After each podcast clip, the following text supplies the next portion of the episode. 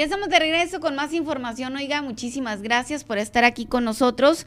Y bueno, ahorita voy a los saluditos, por supuesto que sí. Pero mientras tanto, eh, le voy a dar la siguiente información. Dice secundaria 67 en Abojoa, regresa a clases sin apoyo de las autoridades. Esta es una nota de mi amigo Jonathan Castellón, que bueno, muy trabajador el Jonathan y bueno, eh, comenta, comenta pues, dice, mientras unas escuelas de educación básica postergan su regreso a clases por falta de apoyo de las autoridades correspondientes, en un trabajo coordinado entre personal docente, administrativo, intendencia y de apoyo, la comunidad educativa de la escuela secundaria número 67 ha redoblado esfuerzos para ofrecer a los alumnos y padres de familia un óptimo regreso a clases presenciales. El plantel educativo ubicado al oriente de la ciudad en la colonia Tepeyac se encuentra dentro de las zonas conflictivas y focalizadas en el semáforo delictivo de la Comisaría de Seguridad Pública lo que ha llevado a los integrantes del quehacer formativo pongan principal énfasis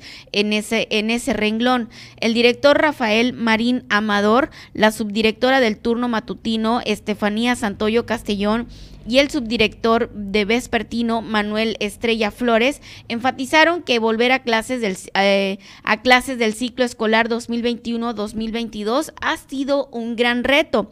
Ha sido un trabajo de todos los del, los del plantel, ya que no contábamos con las instalaciones adecuadas, pero sumando esfuerzos en colectivo se fue acondicionando la escuela para un regreso responsable buscando entre todos el cómo sí regresar. Los maestros expresaron que lamentablemente no les llegaron los uniformes escolares ni recurso por parte de la Secretaría de, Secretaría de Educación y Cultura de Hermosillo. Dice, hemos gestionado el ayuntamiento de a los cuales nos dieron respuestas positivas. Lo demás lo hemos adquirido en especie de lo que de los que formamos parte de la técnica 67 comentaron. Detallaron que el año pasado se vieron afectados por la pandemia que atacó a las escuelas de la región del Mayo. Sufrimos de vandalismo, robo de cableado eléctrico, tuberías rotas, hoyos en paredes, desmantelaron dos aires acondicionados, falta de agua. Este problema muy grande del sector oriente, aseveraron. Por supuesto que yo creo que el principal es la falta de agua, oigan. Agregaron que en el 2021 y hasta hoy faltan docentes, que la Secretaría no ha enviado eh, jubilaciones de profesores y algunos permisos sin goces de sueldo, deseando pronto nos envíen respuesta.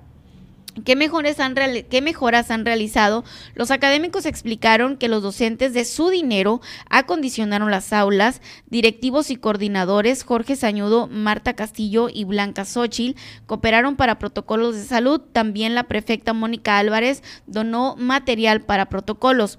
Nuestro secretario del turno matutino, Nelson Peraza, donó material para tapar los hoyos de las paredes, dando mano de obra al personal de intendencia, mismo que hizo otras reparaciones en el plantel, abundaron. En el regreso a clases, ¿cuántos alumnos volvieron? ¿Cuál es el número total de alumnos?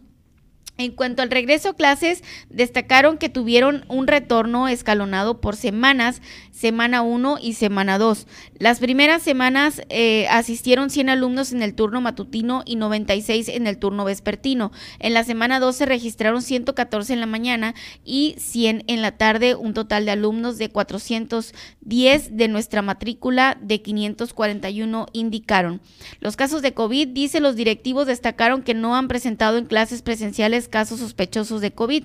Un alumno le tocaba asistir en la semana 2, se reportó con nosotros para informar que no podría por salir positivo a COVID-19.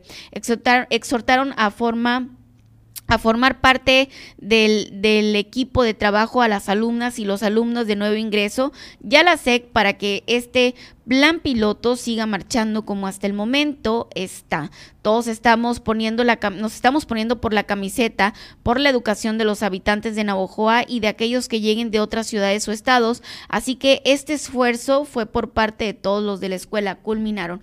Pues bueno, ante la falta de, pues, de atención, ¿no? Por parte de las autoridades, el personal, miren, ahí están chambeando ellos, ellos mismos pues resanaron las paredes, ellos mismos limpiaron, bueno, la limpieza pues sí les toca, ¿no? Ahí tienen personas que les ayudan, perdón, perdón, personas que ahí trabajan haciendo esa chamba, y pero les faltaron los uniformes, dice, este, varios apoyos que no les enviaron, pero sobre todo uno de los principales problemas, pues yo supongo que es el agua, ¿no? Eh, y pues además que les vandalizaron la escuela, como muchas escuelas vandalizaron este, ahora en la pandemia.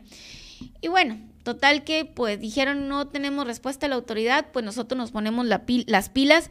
No es su obligación hacerlo, o sea, me refiero a, a, ellos tener que invertirle su bolsa para las escuelas, pero eso se llama vocación, oigan. Eso se llama vocación, eso se llama espíritu de servicio.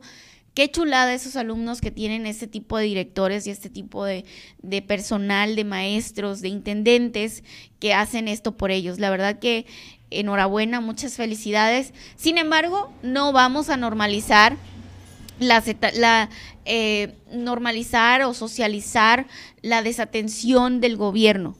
No lo vamos a hacer, porque esto le corresponde a las autoridades. Sí, qué bonito que ellos lo hayan hecho y mis felicitaciones y mi reconocimiento para ellos, pero tache para las autoridades que realmente no están poniendo atención a donde deben de poner. Vamos a ir a una pequeñita pausa y continuamos con más información.